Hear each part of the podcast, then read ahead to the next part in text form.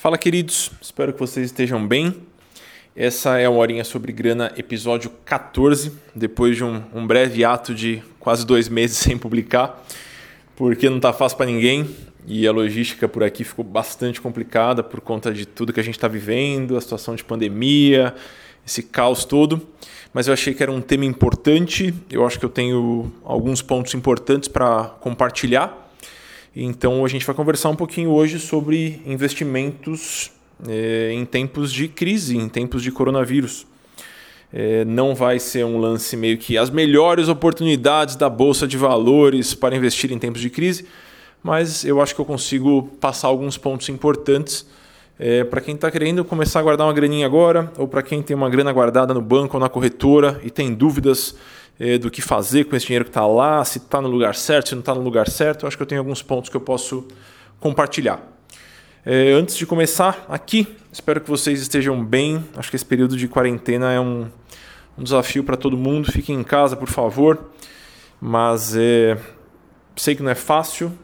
É, muitos de vocês devem estar lidando com complicações financeiras, além das complicações logísticas. É, eu tenho conversado com bastante gente, né, com os alunos dos programas de acompanhamento e com amigos e pessoas próximas aqui. E estou cansando de escutar: putz, Amuri, perdi meu emprego. Ou putz, Amuri, estou com metade do salário só, não sei muito bem como é que as coisas vão se resolver. Então, estou na torcida aqui para que você esteja bem de saúde e com a cabeça no lugar também e que a situação se resolva é, da melhor maneira possível, o mais rápido possível. Tá bom? Por aqui os meses foram complicados também, porque eu tava, tô abrindo vagas, né? Tô com vagas abertas, na verdade, para o Dinheiro Sem Medo e para o Finanças para Autônomos, que são os dois programas de acompanhamento que eu, que eu ofereço. Geralmente abro vagas duas vezes por ano e fica um tempinho aberto, que é o tempo que eu consigo falar com as pessoas e convidar as pessoas, e depois fecho. É, acabei abrindo na semana do coronavírus. Então eu abri, mandei os e-mails e a coisa ficou séria aqui no Brasil também. Então eu acabei não conseguindo conversar com as pessoas que pediram para serem avisadas sobre a abertura das vagas. Essa parte me deixou meio triste, porque apesar de ser um processo cansativo falar com todas as pessoas, é muito legal. Então sempre surgem umas conversas engraçadas.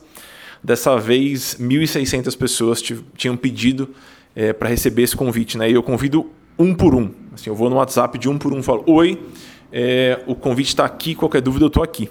E dessa vez eu não consegui fazer isso porque a logística ficou muito difícil e eu não achei que seria digno e decente pipocar no meio dessa crise, dessa incerteza toda, pipocar no WhatsApp das pessoas e, enfim, fazer esse convite tão direto. Mas eu optei por deixar as vagas abertas durante o mês de abril então, se você gostaria de contar com um programa de acompanhamento próximo, extremamente aprofundado e, enfim, eu sou suspeito. Primeiro porque fui eu que montei e segundo porque eu recebo feedback sobre esses programas com muita frequência e a aceitação é muito legal, eu fico sempre muito feliz. É, deem uma olhadinha no meu site, quem não conhece, é amuri.com.br, lá em cima tem cursos. Ou, se você quiser assistir o videozinho que eu gravei explicando como os programas funcionam, você pode entrar em logistica.amuri.com.br. Vocês vão perceber que eu não sou muito criativo com endereços de internet, então, como eu explico a logística do curso, o endereço é logística. E aqui eu vou fazer alguns comentários gerais sobre tudo o que aconteceu no universo dos investimentos, né, nas últimas três, quase quatro semanas ali. É, vou fazer um, um, um panorama de por que, que tantas pessoas foram afetadas e por que, que essa situação assusta tanto as pessoas. E eu vou responder perguntas. Eu recebi muitas perguntas no Instagram nessa segunda-feira, respondi a maior parte delas, mas eu senti que faria sentido me alongar um pouquinho mais em algumas respostas. Então vou responder aqui e vou recomendar essa horinha sobre grana no meu Instagram. Beleza? Então vamos lá. Primeiro, quando a gente está falando sobre investimentos, algumas pessoas acham que só existe a poupança e a bolsa de valores. Então é o extremamente conservador e o extremamente arrojado, né?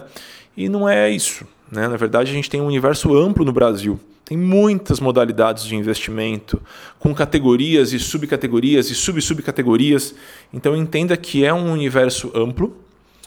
É, a gente vinha num momento em que a renda variável estava tava em alta, né? A gente estava vivendo o que a gente chama de bull market. Então, quando todos os ativos estavam ganhando preço e o mercado estava andando e estava crescendo e estava um ritmo de empolgação, e aí veio o coronavírus.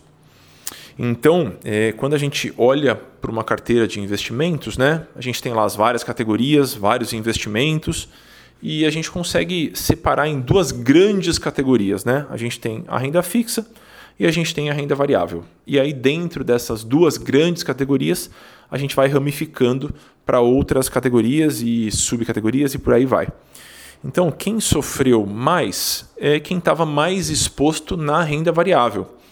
Então, quem estava com fundos multimercado, fundos de ações, é, investimentos que têm volatilidade. Quando eu falo volatilidade, são investimentos que oscilam de valor diariamente, basicamente. Então, é aquele investimento que quando você olha o gráfico, é, ele tem aqueles dentinhos para cima e para baixo. Às vezes uns dentinhos meio grande, às vezes dentinhos menores, dependendo da volatilidade. Mas basicamente sofreu mais, pensando na carteira de investimento de pessoa física, né? Sofreu mais quem tinha mais renda variável. E, e a gente estava num momento em, especial por conta das grandes corretoras, né? que as recomendações de investimento estavam levando as pessoas para a renda variável. Então era um momento de êxtase, de excesso de confiança. Então, mesmo aquela pessoa que nunca pensou muito bem em investir dinheiro em renda variável, em ter dinheiro num fundo de ações, estava mais alocada, muitas vezes mais alocada do que deveria. Isso é, uma, é um, um problema desse modelo, né? Pensem que entendam que muitas vezes os assessores das corretoras são remunerados de acordo com as sugestões de investimento que eles dão. Não estou falando que é todos os casos, nem que todo assessor é picareta, pelo amor de Deus, não é isso que eu estou falando, mas vale a mesma lógica, muitas vezes vale a mesma lógica do gerente do banco. Então, é, por mais que a gente possa contar com os robôs de investimento, por mais que a gente possa contar com o gerente do banco, ou com o assessor da corretora, ou com um amigo que sabe o que está falando, alguma coisa assim, é muito importante que a gente consiga discernir é, o que está sendo dito, tenha um mínimo de clareza sobre o que está envolvido naquela carteira. Eu tenho certeza que se eu ou alguma outra pessoa que tem um pouquinho mais de, de vivência com, com o mercado dos investimentos, se eu pegar um punhado de carteiras de clientes de uma grande corretora e explicar minuciosamente o que está envolvido em cada um dos investimentos que aquela pessoa já fez, ela vai falar: putz, eu não devia ter feito isso. Então, muitas vezes, a gente aceita tomar o risco porque a gente não entende muito bem como aquele risco funciona, não sabe muito bem como é, o que pode acontecer de fato. É, então surgem comentários do tipo: eu não sabia que dava para perder 10% no mês. Ou eu não sabia, Muri, que num período de crise dá para um fundo perder metade do valor. Ou que um, esse título, que era assim, assim, assim, e ele me falou que era conservador, é, eu não sabia que podia cair tanto. É, fundos imobiliários, né, que as corretoras gostam muito de vender, né? E muita gente curte o investimento, acha interessante, enfim. É, eu não sabia que o fundo imobiliário podia cair 10% num dia. Pode, pode cair 10% num dia. Então, se a gente entendesse minuciosamente como funciona cada categoria e cada ativo que compõe a nossa própria carteira, mesmo os mais básicos, eu desconfio que a gente montaria carteiras muitíssimo diferentes e muito mais conservadoras dos que as que estavam sendo montadas é, nas últimas, nos últimos meses, né? quase no último semestre. E eu falo estavam porque eu tenho certeza que um evento dessa magnitude é, altera a, a, percepção geral da nossa sociedade sobre investimentos. Isso para mim é bem triste, né? Porque a gente vai acabar retraindo e criando uma certa aversão a esse assunto. Isso demora uns bons anos até relaxar novamente. A gente vinha nesse caminho de relaxamento, né?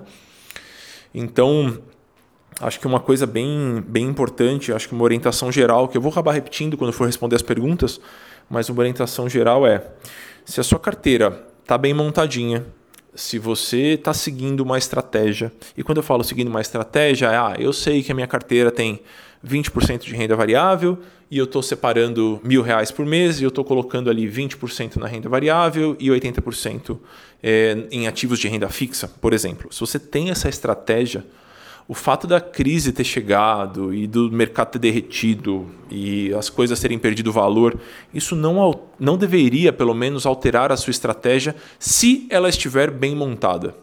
Então, se ela foi bem pensada, se ela é, tinha, se você entendeu o que estava sendo comprado ali, é, você não deveria, provavelmente você não deveria alterar a sua estratégia simplesmente porque o mercado chacoalhou e vai ter que se reinventar e vai ser uma, uma mudança drástica. Né? O seu perfil, em teoria, se mantém. Né? Se ele foi bem identificado, se você entendeu cada um dos ativos e você estava comprando esses ativos com as sobras de cada mês, você não deveria sair mexendo na sua carteira feito um louco. Né? A gente nunca passou por, por uma crise tão específica, né? uma crise sei lá, biológica, além de uma crise econômica, agora uma crise de saúde, né? uma coisa grave. Então, acho que na, na história da economia moderna, pelo menos do Brasil, a gente nunca tinha enfrentado. A gente lidou com outras crises, né? É, muito mais econômicas do que sociais. E então a gente não sabe muito bem como é que vai ser a reação das pessoas e dos governos e das economias para tudo isso que está acontecendo. Mas a gente pode analisar qual foi o comportamento das pessoas em outras épocas de crise também e qual foi o resultado desse comportamento. E uma coisa que a gente aprende, se a gente olha, se a gente analisa é, o comportamento das pessoas nessas outras épocas, que em termos de economia é, foram movimentos parecidos, assim, grosseiramente falando, bem grosseiramente falando, a gente percebe que as pessoas que ficaram sacolejando para lá e para cá os investimentos, compra isso e vende aquilo e muda tudo e refaz a carteira inteira e blá blá blá, as pessoas que se movimentaram dessa forma, no geral, tiveram um desempenho muito pior no longo prazo do que as pessoas que simplesmente é, se seguraram, respiraram montaram as carteiras com uma estratégia de longo prazo. Isso é muito fundamental. Então, sempre que algum gerente ou algum assessor te fala, não, esse fundo de ação deve performar bem esse ano, desconfie. Né? Não, não se faz planejamento com renda variável com prazo curto. Porque no curto prazo a renda variável é completamente imprevisível. No longo prazo, em alguns cenários também, mas no curto prazo é, essa imprevisibilidade ela é muito gritante. Sendo assim, quando você vai planejar os seus investimentos e ver quanto que coloca aqui, quanto que coloca ali, você não deveria. Isso eu posso falar de maneira assim genérica e sem medo de estar exagerando ou excluindo um caso ou outro. Você não deve colocar em renda variável um valor que você pode precisar no curto prazo. Então não se faz investimento em renda variável de um ano para o outro. A pessoa física não consegue ter uma rentabilidade interessante e consistente dessa forma. Né? Se você é Warren Buffett ou se você é um investidor com alguns bilhões, talvez você até consiga oportunidades e contatos e posicionamentos interessantes que te deem um desempenho legal no curto prazo. Mas se você é igual eu, uma pessoa comum, e que está analisando o mercado, está entendendo um pouquinho como é que ele funciona, é, e você não, sei lá, não almoça com a Billy Diniz, você não vai ter condições de direcionar o mercado. Então, no curto prazo, você não vai ter condições de identificar esses movimentos e se posicionar na baixa para vender na alta e blá blá blá. Não acredite naquele YouTube, youtuber que fala, não, é só vender na é, comprar na baixa e vender na alta. Né? Então, quando está o sangue nas ruas, eu escutei essa frase esses dias. Quando as pessoas estão com medo do sangue nas ruas, é a melhor hora para comprar ações. Pessoal, isso não, esse, essa identificação de padrão para renda variável não existe, ela não funciona de maneira consistente. Funciona num caso ou outro, mas no geral a gente não tem capacidade de identificar esses movimentos. Então, para mim, no meu jeito de enxergar investimentos, que é só o meu jeito, né? É, as compras constantes e os planejamentos de longo prazo tendem a funcionar muito melhor. Então, para a gente é vantagem ter uma, vou dar um chute aqui, ter uma rentabilidade de 8% ao ano, todo ano, do que ter 20% num ano, menos 4% no outro, e mais 5% no outro, e menos 10% no outro.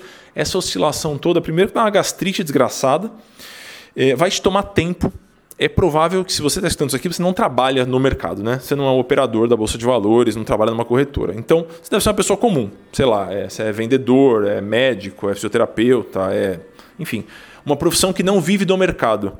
Sendo assim, na minha visão, a sua chance de ter um, uma carteira de investimento interessante é no longo prazo. Então você deve sim dosar a sua exposição a risco e deve ir com bastante cautela nos conselhos e nas, nas ofertas feitas pelo assessor da corretora, ou por um, um blogueiro, ou por um youtuber, ou por um consultor financeiro da internet, qualquer coisa assim. Tá bom? Vamos ter o pé no chão aqui e, em linhas gerais, a gente vai expor em renda variável, se for o nosso perfil, um percentual do que a gente está guardando, é, que vai ficar por longo prazo. E é, a gente deve seguir com as estratégias que foram traçadas. E aí, se a gente estiver seguindo com essas estratégias, esses períodos de caos vão ser só um período em que a bolsa está num, num, patamar mais baixo. Eu vou seguir comprando e vou acabar aproveitando para comprar com preço menor. Então é basicamente isso. Para além de toda a tristeza do, do coronavírus, da situação e da vulnerabilidade e do caos que a gente está vivendo, é, não, não não tragam essa complexidade para as respectivas carteiras de investimento de vocês, se vocês têm essa possibilidade, sabe? Então, se você está nessa posição maravilhosamente privilegiada de ter uma carteira de investimentos, você já está assim, melhor do que uh, um percentual bizarro da população brasileira. Então, não, não gaste uh, os seus neurônios com isso. Monta a sua estratégia e siga a sua estratégia de maneira consistente. Né? Faça ajustes, rebalanceie mas você não precisa se descabelar porque o seu fundo de ações ou fundo multimercado caiu X% esse mês. Né? Se o, o mercado, assim, a não ser que o planeta entre em colapso, o mercado ele vai se reestruturar, novas empresas vão surgir, esse fundo vai se movimentar, esse gestor vai traçar uma estratégia e aí você vai acompanhar esse, essa subida desse fundo depois sabe? Não não fique tentando entender as minúcias e ah, essa ação que parece muito boa e paga dividendo. Eu acho que é uma estratégia que tende a não funcionar. Tá bom? Então queria fazer esse comentário mais, mais geral. É, e aí vou responder algumas perguntinhas aqui. Algumas são um pouco desesperadas das pessoas e eu vou aproveitar aqui o podcast para me alongar um pouquinho mais na resposta. Vamos lá. A primeira pergunta é: meu fundo de renda fixa caiu 4% esse mês. Eu nem achei que fosse possível. Entenda, o universo da renda fixa ele é muito amplo. Né? Se engana quem acha que a renda fixa é a poupança ou é o CDB do banco. Né? Tem muita coisa dentro do universo da renda fixa. E tem volatilidade dentro do universo da renda fixa também. Então, se a gente for pegar os fundos de renda fixa, existem fundos de renda fixa que são mais focados em títulos de inflação, outros fundos de renda fixa mais focados em títulos prefixados, é, fundos de renda fixa que trabalham com crédito privado ou com debêntures. Então, existe muita volatilidade nesse universo da renda fixa também. Né? Uma coisa que no Brasil era, era muito comum, agora não vai ser mais, eu imagino, é, a gente costumava utilizar, e era uma prática muito comum, utilizar fundos de crédito privado como uma reserva considerada conservadora, segura, né?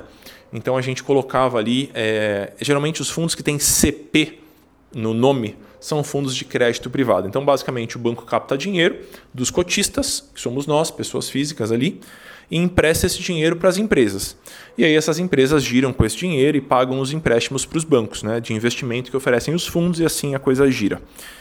É, começa a surgir um, um medo meio que generalizado dessas empresas que contraíram esses empréstimos darem o calote nesses, nesses fundos.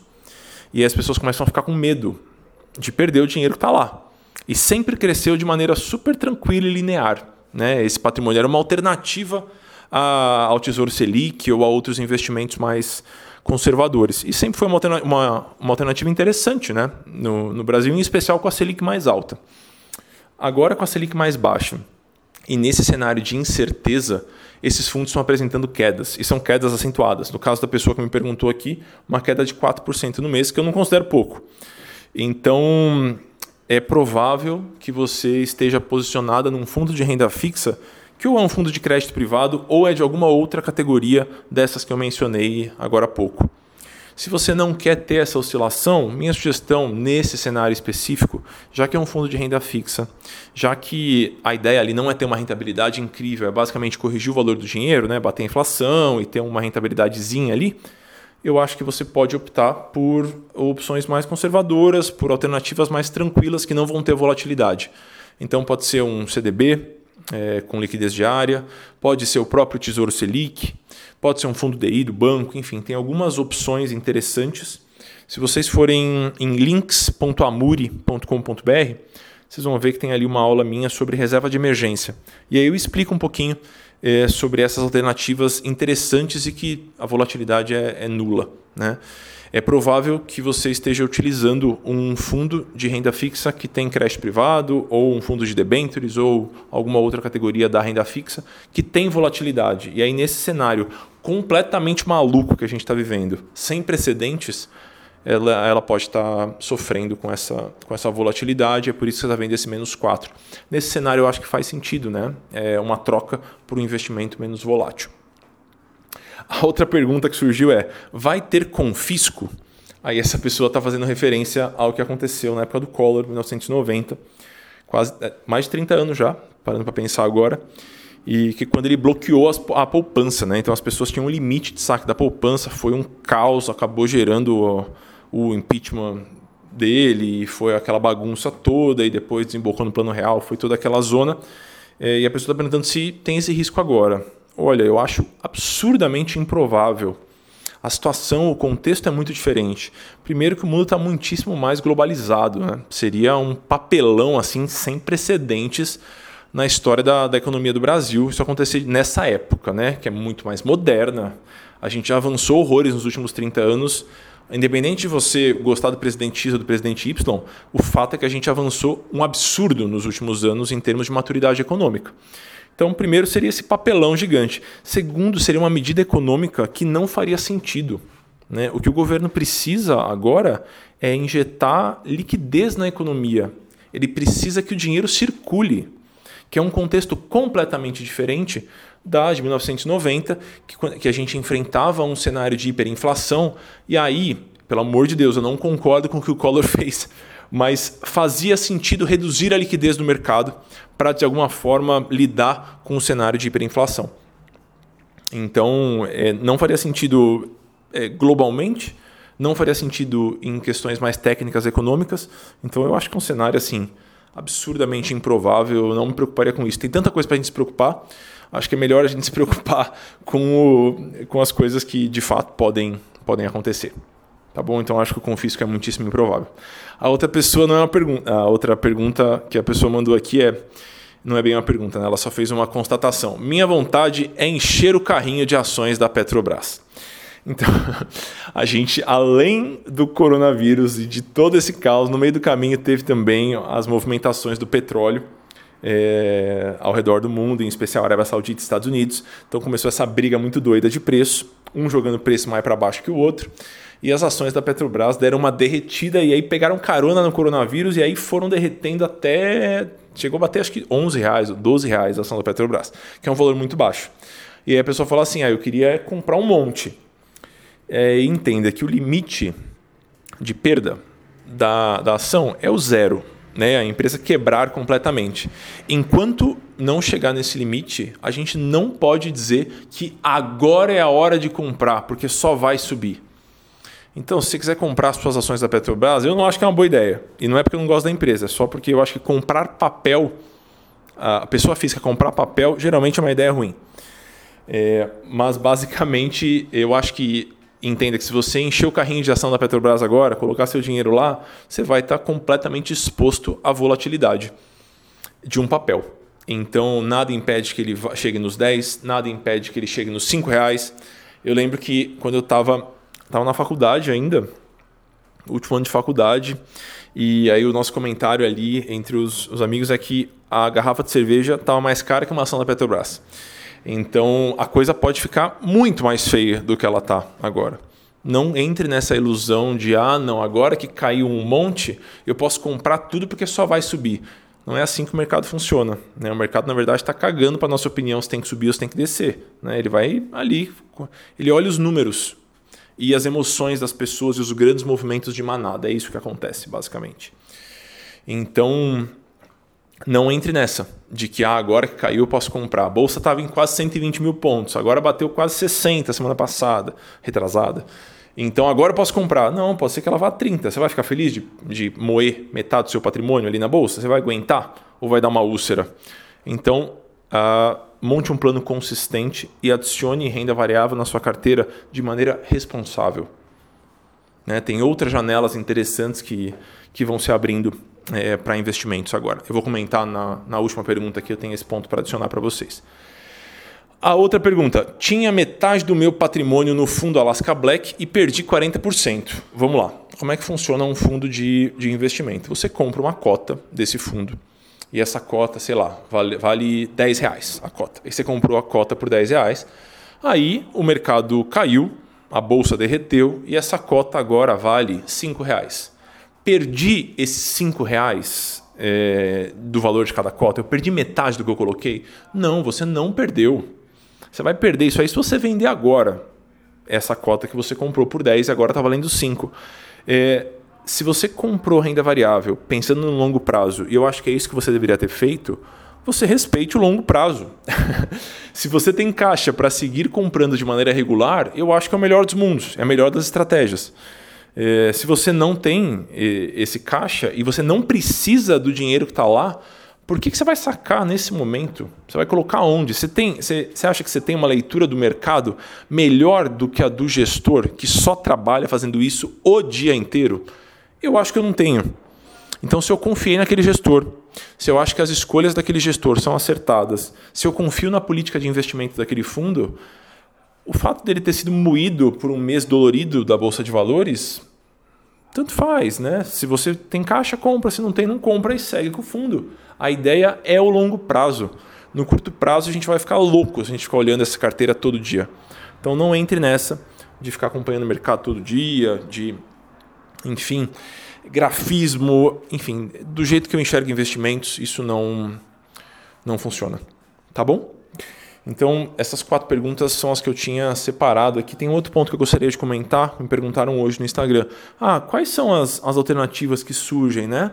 Porque renda variável, eu entendi que varia. a pessoa fala assim, renda variável varia bastante, né? Eu falei, às vezes varia. Então, entendi. Tem alguma outra opção interessante que, que surge assim nesse cenário? Tem, tem opções interessantes que surgem nesse cenário, né? A gente tem o Tesouro Direto, por exemplo. Então, o Tesouro Direto é um programa do governo é, para captação de recurso, né? Para financiar a máquina pública. E ele tem uma série de categorias ali. Então, é, com essa bagunça política no Brasil, algumas categorias acabam ganhando relevância porque o cenário está mais incerto. Então, para conseguir captar dinheiro, o governo tem que pagar taxas mais altas. Então, um exemplo de investimento que, na minha visão, passa a, a se tornar interessante. Né? Surgiram as NTNBs, que são os títulos de inflação. Então, eles sempre pagam a inflação mais alguma coisa. Essa alguma coisa a gente chama de prêmio. Eu esqueci de falar no começo desse, desse podcast, vou falar agora.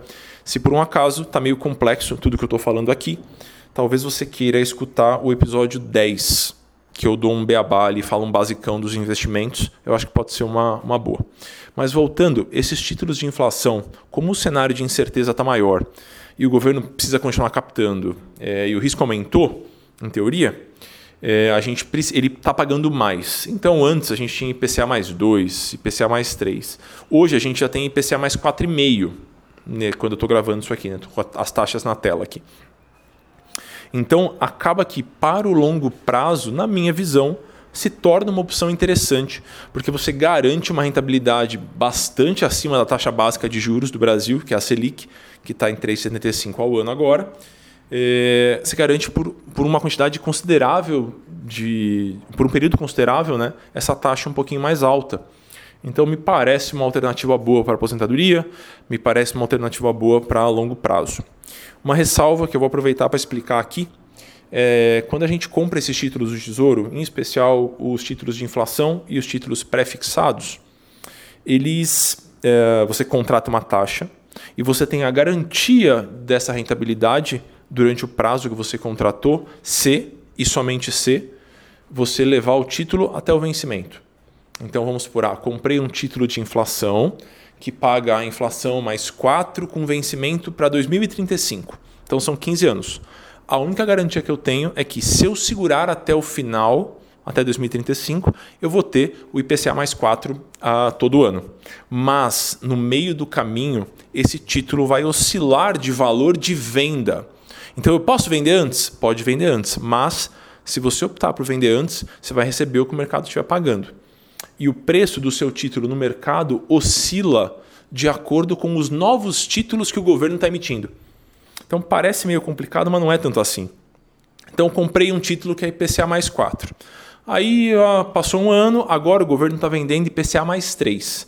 Se o governo está vendendo IPCA mais 3 e o meu é IPCA mais 4, o que, que vai acontecer com o valor do meu título? Vai subir, porque o meu título é melhor do que o governo está vendendo. Mas o que, que vai acontecer se o governo começar a vender IPCA mais 7? Meu, meu título vai cair muito de valor. Então ele vai perder o valor de venda naquele momento, mas isso é irrelevante se o seu plano é levar o título até o vencimento. Então me parece que para as pessoas que têm essa janela de investimento, que elas podem né, é, investir para o longo prazo, podem separar uma grana para o longo prazo, me parece que essas taxas mais atrativas do tesouro é, são uma janela boa, são uma oportunidade boa. Né?